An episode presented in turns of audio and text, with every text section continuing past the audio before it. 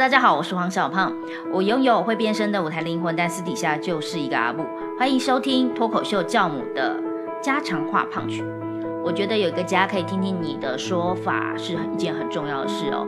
呃，如果你的家不愿意听你说，或者是你因为什么原因不敢说，那欢迎来这个家说，我们一起来聊聊你心里的声音。我虽然不是一个很有耐心的人，但是我相信有一个空间能够包容你说话是一件很重要的事，所以我愿意包容任何你的声音。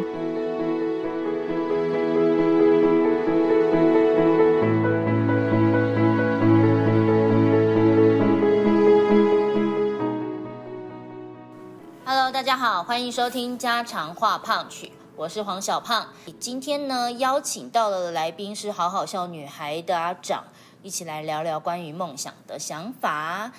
Hello，我是阿长。嗨，阿长，我想先聊一下你的工作是心理咨商师，你怎么会去考心理咨商啊？呃，一开始的时候其实是看国外的电影，想说竟然有人可以就是坐在椅子旁边听别人讲话就可以赚钱，而且国外的心理师真的赚超多的，他一个小时可以赚到六百美金哎！我想哇哦，我如果可以一个小时也赚六百美金，那我接下来就是躺着赚啦，所以我就考智商了。所以我们看到那些就是影集呀、好看到的什么罪犯也有心理智商，或者是一些精神病患也有心理智商，都是六百六百块的美金这样跑。好像他们哪有那么有钱？呃，就是如果是罪犯啊，那些大概是政府会出吧。但总之，他们就是可以赚很多钱啊。然后你知道，又没有什么，他完全没有什么要需要准备的工具啊，就一张嘴就可以啦。政府会帮忙出，那我们台湾有吗？哦，台湾其实有，哦哦哦，我们也有是吗？其实台湾是有的，可以申请。呃，可以申请。可是其实因为台湾的那个呃费用通常都是包含在可能不同服务的族群里面，像是青少年的话，就是青发署会付嘛。然后就是一些学校的智商单位、心理师，那他们也是政府每个县市政府下的那个心卫中心，他们就是会出这笔钱这样子。所以其实也是纳税人的钱在养这些智商师的啦。哦，听起来对你来说很棒哦，等于等于有政府的案源嘛。没错，有政府的案源，但也希望就是说可以再调高我们的薪资。那政府的案源上面会稳定吗？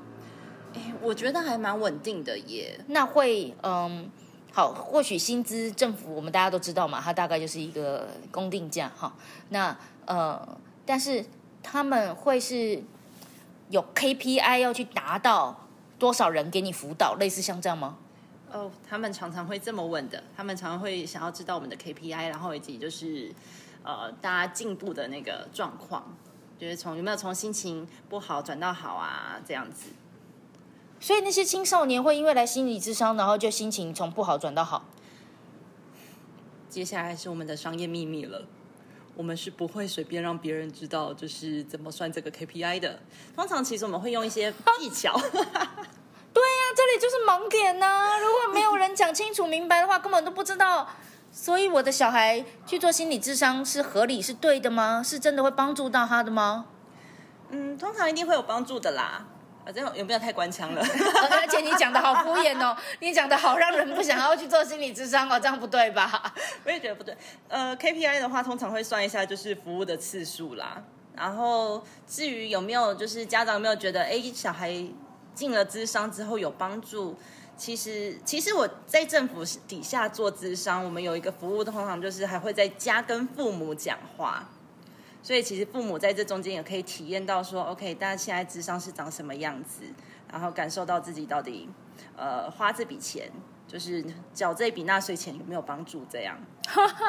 所以你们在智商的时候也会不停的提醒，这是政府来支，就是帮助大家有这份心理智商。嗯，我们通常就会暗示他说啊，你知道在外面一个自费咨商大概要多少钱吗？我们今天是、哦、呃了解，然后呃，我们要感谢，比如说哪个青年发展署，或者是感谢什么单位来帮大家申请这样子。没错没错。所以，如果我们平常想要一个心理咨商的服务，可以去哪里找啊？如果是平常的话，其实心卫中心，然后就是一般你看到的咨商所，然后身心科的那个诊所、医院其实都可以做申请这样子。以前会不会污名化？会不会遇到？因为现在当然时代进步了，但会不会有遇到很多的爸爸妈妈去污名说，所以我的小孩送去就是精神病？还是有哎、其实还蛮多家长都会呈现一种，我小孩又没病，为什么他要去看智商？听到这种的时候，你会特别愤怒吗？会，我就会想说，对啊，小孩没病啊，但是被你搞出来了。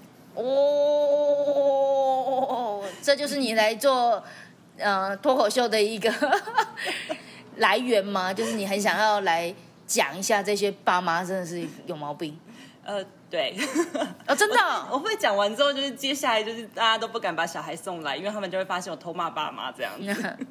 哦，我觉得你每次在骂人的时候，确实很委婉到我也都不知道我被骂了的这样的感觉，这是做心理智商的好处吧？嗯，可是你爸爸妈妈对于你做心理智商这件事是有有支持或反对吗？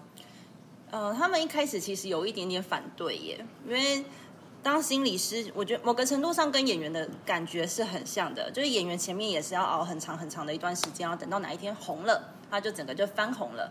那心理师也是一样，要熬啊熬啊熬，熬到他哪一天就是被大众认可，说哦，我觉得这个人很厉害，然后他就会忽然红了，然后智商费就会水涨水涨船高。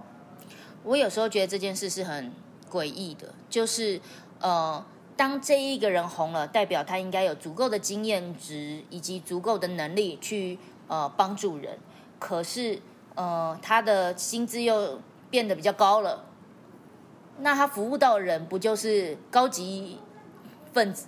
嗯没错，那其实我们需要心理智商，是更多的时候是解救我们的苍生吧？应该是说，呃，可能更多的是底层的心理因素，如果能够做得更健全的话，那我们国力当然就会往上跑啊。因为有钱有资源的人，他们当然就可以自己去想到办法去解救自己。可是我没钱没资源，我怎么去找到方法，呢让我心里就舒坦一点点？对于这不公不义的世界，可以感觉到就是稍微有点温暖。可是这块却没有，就就是那些最强的人呢，去服务最强的人，然后我们该怎么办？OK，就是社会局他们还是有提供智商，但的确就像是小胖你说的一样，呃，最强的人他们通常都会被聘去就是比较高层的地方就是工作的，所以其实智商界里面也常常有一些，我觉得他也是有一些金字塔阶级的感觉。你对这件事是觉得这就是人生，还是你觉得这是荒谬的？我其实觉得他还蛮荒谬的，可是其实我又觉得人生就是这么的荒谬。那你在做心理智商的时候，有没有遇过什么很有趣的案子？我曾经有遇过，我觉得很很可爱的一个人，就是他进出我们的那个办公室的门口，他就会大喊说报告跟报告完毕。然后我想说，哇，这个人好可爱哦，他为什么会出现呢？然后就看他的资料，发现啊，他说他想要把他妈妈杀了啊，然后就呈现哇，这么可爱的人啊，哈？所以你的意思是说，这个彬彬有礼，然后每次都报告报告完毕的人，他心里的黑暗面是他其实很想要呃对他的父母产生一些不好的思想，然后他很愧疚吗？他很他觉得他怎么了吗？他生病了吗？所以他来，还是他觉得他没有生病，他的思想都是正确的、正当的，然后他需要别人来解救他的人生？他他其实没有觉得自己有生病，而且他也觉得没有什么不妥。然后他会来，只是因为就是被别人说，哎，我觉得你这样早上不太对，你去找一下智商师，所以他就乖乖的来了。哪来的直男呐、好宅哦！就哦哦，我就是想杀人啊！哦哦，我应该找心理医生。哦哦，这样子。嗯，对。然后后来反我后来就是后来就跟他聊嘛，然后我就想说，哎，那到底为什么他想要把自己的妈妈杀了这样子？然后他就说，因为他觉得妈妈管他很多。然后我就我就后来就试着转，我就想说，OK，所以是管太多，你觉得很麻烦，所以觉得没有妈妈在的话，你就会自由很多，是这样子吗？然后他就说，对啊，就是妈妈在都要听妈妈的话，所以觉得妈妈不在就好了。所以我后来就只能跟他，就是跟他聊，跟他说，OK，所以你是希望妈妈不要管你那么多，那你以后要记得跟别人讲，你是希望妈妈不要管那么多，而不是用妈妈把妈妈杀了，然后来表示你对妈妈的生气。然后他就比较知道该怎么表达了。嘿，所以他只是觉得要用一个最愤怒的语言去讲话而已。对，他也不是真的意图要做什么行为，对，其实就是他嗯他把“杀”这个字就当做一个脏话挂在嘴边一样的感觉。对他其实是这样子的。所以你只要扭转说他对杀的这个想法，比如说你只要每次想到想要杀妈妈，你就把它变成想想要口妈妈，是说中国的那种，好像也没有比较好哎、为什么变情色节目啊？但我的意思是说。呃，杀妈妈或变爱妈妈或者什么，就就是当然杀跟爱它实在太相反词了，而是有时候人只是不知道怎么去表达，对，其实是就当时就是让他知道说，任何想要杀妈妈的念头都是因为他觉得呃也很烦，然后就是被管太多，所以就是让他换一换句话说这样子，在确定他不是真的要执行这件事的时候，才会转做这个反转。哦，其实你还是要了解你每一个呃，很像是行为背后的意义。呃，你的你的这跟我们在教脱口秀或者是教表达是完全一样的逻辑，就是你的表达背后都有一个你表达的内心的思想。那如果能够被阅读到你内心的思想，有时候就被呼呼了，就被沉住了，那你讲话就不会像你前面那样的讲话方法了。对，很多人其实是充满委屈的，然后都觉得不被理解的，所以他就更多的抵抗对这个世界。但是如果你只要呃接住了他的那些背后的，他可能说我不爱你，我真的很讨厌呢，这个世界真的好烂哦。可是他背后是我受伤了，我很委屈，我其实觉得我都没有被理解。那就是有人理解了他，其实他说不定就不会对这个世界充满这么多负面的想法。是啊，我真的觉得一个人有被理解是有差很多的。然后，但我觉得去试着理解背后这件事情，它呃，其实它是很需要去练习的，因为每个人讲话有的时候就是话中有话嘛，然后有的时候大家就会。嗯，因为没有学习怎么去表达自己更内心想要讲的事情，所以很容易会被别人误解。然后，呃，再加上我觉得在成长的过程中，如果也没有人引导的话，我觉得这些东西很容易就像是扣错纽扣、扣错纽扣一样，就是会一路错下去。然后，但是最源头大家可能并没有真的理解他内心想要说什么。但是这样的工作，你一开始为什么会去想到你想要去做这件事？我觉得从最早可能跟我自己童年经验也有关系，就觉得小时候我其实有很多想讲的话，但是我每次讲出来都会有，就是大人都会听不懂，然后都会往一个错误的地方理解，所以后来就觉得说，哦，我真的觉得太容易被误解了。所以我就觉得非常的靠北这件事情，然后开始想说，哦，那我也要去听懂别人。就在听懂别人的路上，就发现，哎，我好像也还蛮擅长、蛮擅长做这件事的。所以就慢慢的找到说，啊，原来有还有智商师这个职业可以做这件事情，所以就进到这个职业里了，有成就感吗？还蛮有成就感的。好像心理智商也会带你走到很多种不同的情境场域中。曾经你就走进夜店过吗？有我走进夜店还是酒店呢、嗯，酒店去酒店干嘛啊、去稽查、去看有没有小朋友在里面，有没有未满十八岁的小孩在过了就是不该在的地不该呃待在酒店的时间里面，然后还在里面流连。那警察就会每一次去稽查的时候，会带一个心理智商师在现场，是为了他通常就是为了要怕，就是抓到小孩之后，小孩忽然爆哭，然后就说：“啊，我不知道怎么办”的时候，赶快派一个辅导的人力进去，然后辅导他。哦。所以你在现场其实也有蛮重要的一个难重，其实蛮重要的工具耶，因为警察也不一定会辅导你的小孩啊。我们每次遇到那种警察是能够温柔的跟我们说话，我们都觉得好感恩哦。他只是温柔的跟我们说话，我们就觉得哦，干不起啊，干不起啊。对，我们看到警察心里都想说我要被开罚单了，或者是我哪里做错事了。然后警察如果是很温柔的说话，那一瞬间的反差就会让我们就是觉得，结果原来哦他不是警察，他是心理咨商师，难怪是哦，原来是这样啊。呃，当然我觉得我们的工作都会带领我们去到很多不一样的一个世界，可是我相信这是一份很有意义的工作，只是。有时候我们在做工作的时候，我们并不能感觉到它的意义。好比说，你做心理智商，没有被病人的情绪带着跑过吗？因为你每天要接受这么多的负能量，那是不是很容易？就是一天接个两个客户、三个客户，你就觉得哦天哪，可以了，今天负能量到到标了。有常会觉得负能量到了，就是一定会有这些负能量存在的啦。然后，呃，结束智商的时候，就是门一关上，就会就会告诉自己说，OK，那个就是刚刚的事情啦，我要往下一个下一件事情来看。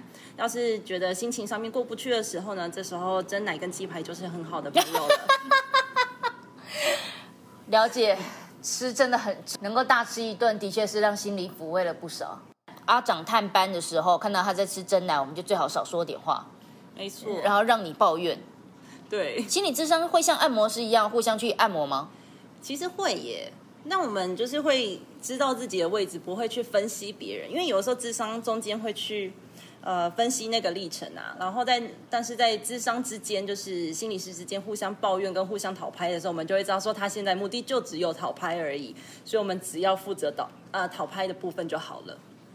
哦，我觉得这件事对我来说很难呢，因为呃，我我觉得我自己是某一个部分的这这呃天分在心理智商这一块，因为我看得到呃人背后的语言讯息量，可是那跟我的性格还是两回事，因为我即便看得到，也不一定代表我会愿意照着他的话去做，就是他心里在讨拍，我心里就想说。你拍个屁呀，关我屁事啊！为什么我要拍你啊？我有时候就是会。叛逆的心会跑出来啊！那你都没有这样的叛逆吗？你都觉得啊，好，人家要拍我就拍。嗯，一定会有这个叛逆的，但我们通常会选择会帮我们拍拍的人。就我们今天还是可以看说，今天小胖，呃，我上上次找他讨拍经验不好，绝对不要再找他。我们会有一个选择的，毕竟我们还是会看人的。哦，你的意思是说，像我们如果彼此是按摩师，我也会知道啊，哦我现在就只是需要一个呃精准的按到点的，你不用跟我什么顺脉络、顺气都不用，我就是那个点，你让我戳下去，我就觉得爽了。对，这五分钟结束这一切。没错。哦，我觉得用按摩来去理解呃心理的智商，很像心理的按摩。嗯，你没有想过要去做别的事吗？现在是你。呃，做心理智商这份工作的生活形态是你原本就就期待的吗？其实原本好像不是这样期待的耶。那你本来希望什么？原本只是想要做某个会赚钱的工作而已。赚钱真的很重要吗？超重要。如果赚钱很重要，那为什么会选择这份意义很重大的工作呢？就是在赚不了钱的时候，只能靠意义来安慰自己吧。好诚实的孩子啊！我是不是整趴都要剪掉啊？啊，真的吗？真的？啊，那我再重头讲一下。可以啊，可以啊。怎么说？怎么说？就其实最早最早的时候，其实想就只是在想要找一个可以赚钱的工作。那最好就是某一个呃，能够遇到某一个男人，他很会赚钱，然后就像是医生之类的，我只需要当个医生娘。我原本的目标是这样子吧。然后，你为了这个目标做了什么事？你先跟我讲一下，你你做了什么，让你想要去当医生娘？哎，我做很多哎，减肥，减肥有做。Oh my god！对不起哦，我我人生目标不是这件事情，就是就是我们今天中午才在吃便当，然后他跟我说这个便当涨价了二十块，只是因为便当盒变漂亮了。然后我们得到的经验就是，所有美丽的东西都需要付出代价。所以你也为了要当医生娘，你也去减肥了。还有呢，医生联谊，医生联谊，呃，不完全算，但是我特别去拜托我的医生朋友介绍朋友给我。Oh my god！好，你们呃线上的所有听众朋友可能会不能理解黄小胖现在呈现一种很像便秘的状态，那是因为呃我一直以来就是属于大家说的女权。或者是我会觉得是自己产生意义，自己产生经济价值，自己产生所有存在的目标，哪会去依附别人？所以我现在呈现各种恶心的状态，但没有关系，请你继续说，因为我们就是来听听不同人的想法嘛。好，来吧，小胖忍耐一点呐。啊啊，好，我忍，我忍，我还会煮饭、做蛋糕、打扫衣服，任何女红的事，反正任何就是上得了厨房、出得了厅堂的事情，我都会做，就是为了要成为那个医生娘。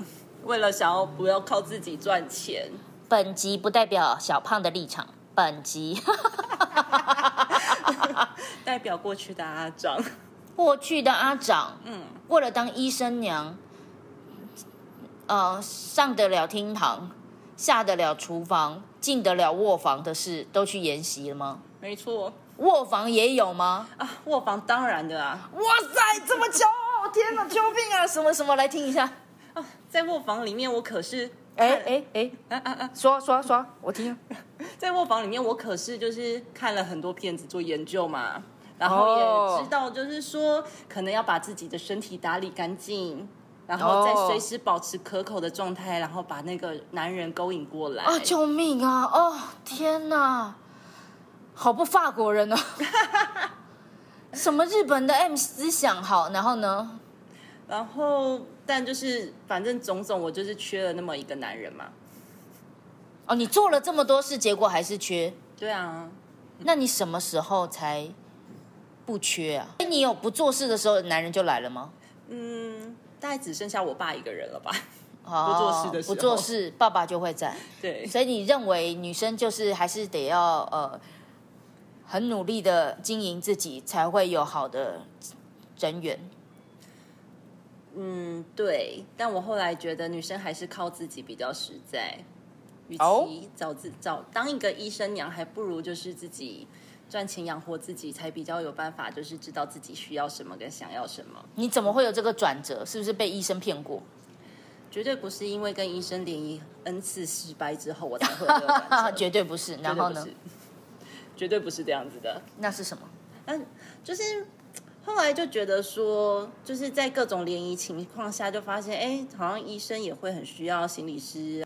我觉得其实可能是在自己的工作真的过做了好一阵子，然后才开始感受到说，哦，我的工作真的有带给别人有意义的感觉，然后我才开始珍惜吧，然后跟重视我的工作，就觉得说我真的觉得在做一件我很喜欢跟开心的事情。哦，曾经有曾经有一次啊，我就是服务也是一个案家，然后我就去他们家，就是拜访，就是有点像是最后的售后服务，就想要知道说，OK，那我们今天服务到这边了，然后今天小朋友有一些改变，那我们就准备要 say goodbye 了，然后就去了他们家，他们家就是跟我说，哎，阿长阿长，你真的是我们家的就是活菩萨，就是很就要是我们小孩没有遇到你，他至今还会就是当一个就是嗯，就是宅在家的一个少女这样子。然后接下来他们又说，为了感谢你，我现在送你这一把就是甘蔗，你可以慢慢带回去啃。我那天就想，就带着我的甘蔗，然后就心满意足的回去，然后跟我身边的人说，这是我的杨柳枝。然后就，但是看着那个甘蔗，我就觉得很可爱，就是那就是他们一个感谢，然后感觉到转变，就是他们的小孩转变，他们。苦口婆心，然后一直没有办法去影响一个小孩，然后踏出家门的那一步的时候，我就觉得，哇，我真的是做了一件好值得骄傲的事情。我觉得大概是在这样的事情、这件事情之后，我才开始觉得我喜欢我的工作，跟我在我的工作中找到我那个意义感，这样子。啊，所以我们以后找阿长智商的时候，不应。应该要带一些甘蔗 或者蔗糖或什么的，其实也不是，我完全能够理解，你不一定是呃礼轻情意重，其实是让人感受到那个情谊，就会让人家觉得很心满意足吧。对啊，完全能够理解那个甘蔗，虽然我们还是会另一面的，我们还是会觉得这一傻笑，可是还是会觉得很开心，嗯，能够理解。可是呢，也是要工作好一段时间才能够理解的。因为一般来说，我们对于心理师的这样子的一个工作的幻想，应该是呃，就像你刚刚说的，在沙发上听听别人讲话，好像就把这份工作做完了的轻松写意。可是一定不会能够去想象有很多表格要填，有很多 KPI。刚刚有稍微透露一下，要跟着大队人马去稽查，呃，还要跑去案主家去拜访，就是。因为人本来就是复杂的嘛，所以我们不会是只在我自己熟熟的小空间，然后做做这样的心理智商就够了。嗯，真的。那嗯，你说你说，我没有只是想到说心理智商真的分很多种样子啦。嗯，然后呃，我觉得会就是也是有服务到很多的族群。那我觉得任何族群虽然就会告诉自己说啊，都有它的意义意义在。然后，但我还是忍不住的想说，啊，如果有金字塔顶端的族群愿意找我的话，我会很欢迎。先为现实妥协。我无法想象去做金字塔顶端的族群是什么样子的一个工作形态。我想象的是他们付的比较多的价码，可是他也有可能叫我随传随到。嗯，其实有诶、你知道在就是对岸也有这个类型的方式嘛？他们可以包养心理师，然后就那一个月就是他他想要什么时候做智商，你就可以过去现场要帮他做智商这样子。嗯，然后但我觉得如果在顶级的呃金字塔顶端的那个智商的话，有的时候是其实他们所谈的谈论的事情，其实跟一般人真的也没有差到太多。大方向来讲啦，就是内心可能也都会有一样的纠结，然后对于可能生活上的事情也会有一样的烦恼、孤单、难过、寂寞，这些可能都有。然后只是他们所提出来的事件，有时候就呈现让你呈现一种哇，我的我真的是金钱限制了我的想象这样子。比如说，比如说，就是可能他们会会去吵说，呃，就是有的时候可能他们会说啊，我今天投资股票失败了，就是我忽然瞬间少了一千万，然后他觉得心很痛。这个时候我就会呈现一种啊，好，我懂了，心痛的感觉吧，心痛的感觉。啊，确实不一样的心痛的感觉，不一样心痛的感觉。啊跟一千块不一样。对，哦，了解。但是，一样就还是会有投资失败的痛苦，一样还是会有，呃万一老公不爱我的痛苦，或者教养小孩的痛苦，都还是会有。对，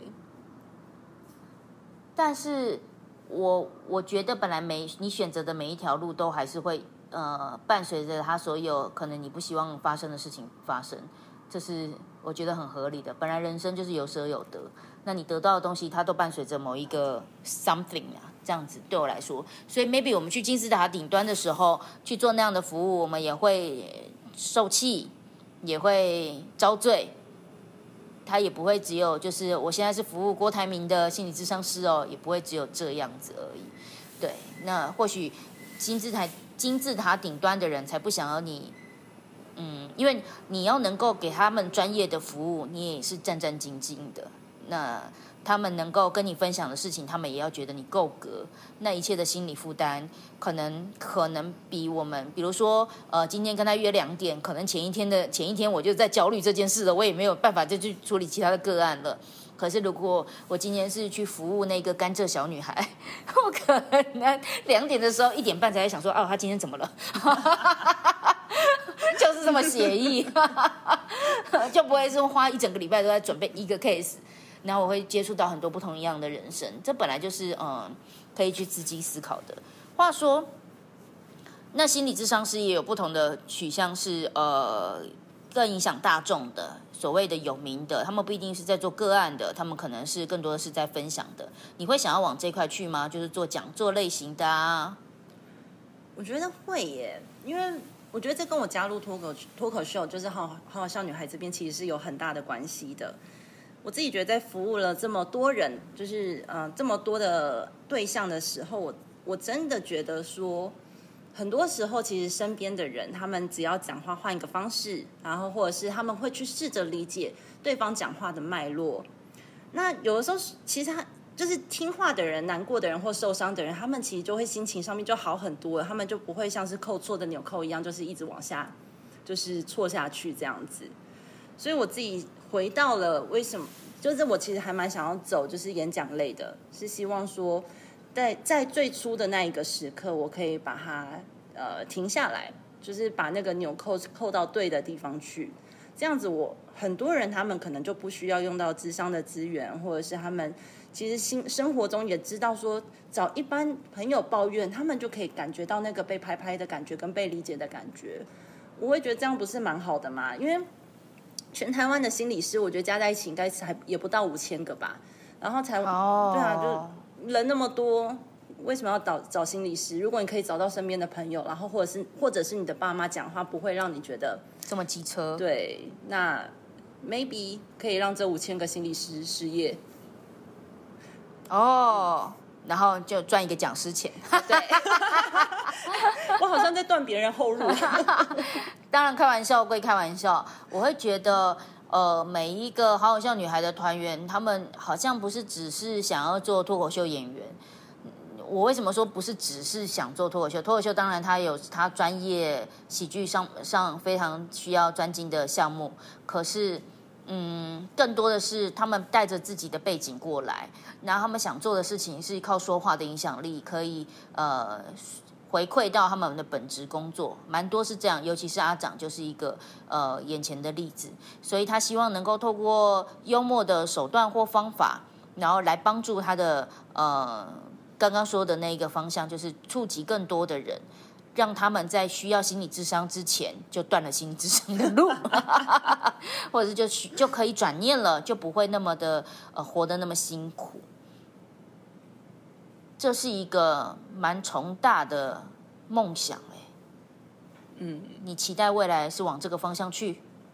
对，可能我有点不切实际，或者是我觉得我知道这件事很难，但是我还是。想要做这件事情，因为因为其实说实话，我觉得服务过太多，我觉得说他们本身其实就是差，真的就差一点点，在某一个关键时刻，如果有人可以理解他的时候，他可能就不会拖到后期，然后我们碰面，就是我们才在那边碰面，然后才在回头，就是把所有打就是打结的地方要解开。所以我觉得他很重大，但是他又很重要。然后就很想要做这件事情，找到源头，然后能够梳理开来，就不用后面再来解决。嗯，听起来真的是很美好、很理想。因为我们所有有玩过毛线的人都知道，在梳理打结的过程过程中，我们最想要的就是把那一段剪掉，对，重新开始一段毛线。是。所有在理过线的人，那我们才会一直说梳理人生，梳理人生。有时候打结的前面，我们已经没办法再去想了，我们就让我们后面的人生可以梳理开来。这或许也是一种新的思路，那也是呃阿长正在朝向的路。我觉得祝福阿长的呃这个梦想，或者是说他的理想，他期待他自己未来的人生可以为这件事情服务。那更多的是，我觉得好像我比较能够做这件事。没错，所以我还跑来依附小胖了。为什么你在你你想的想法，我觉得我好像平常都在做嘞。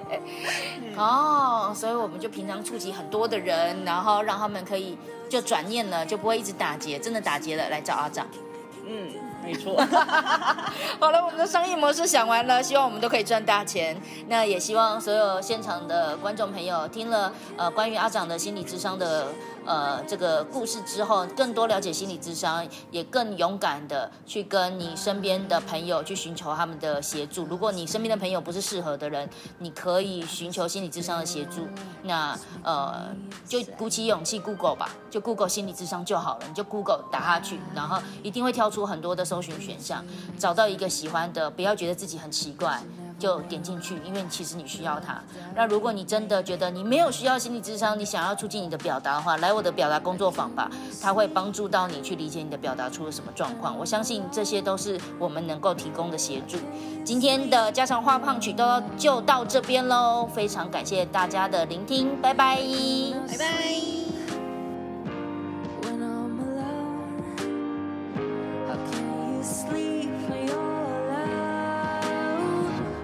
Get a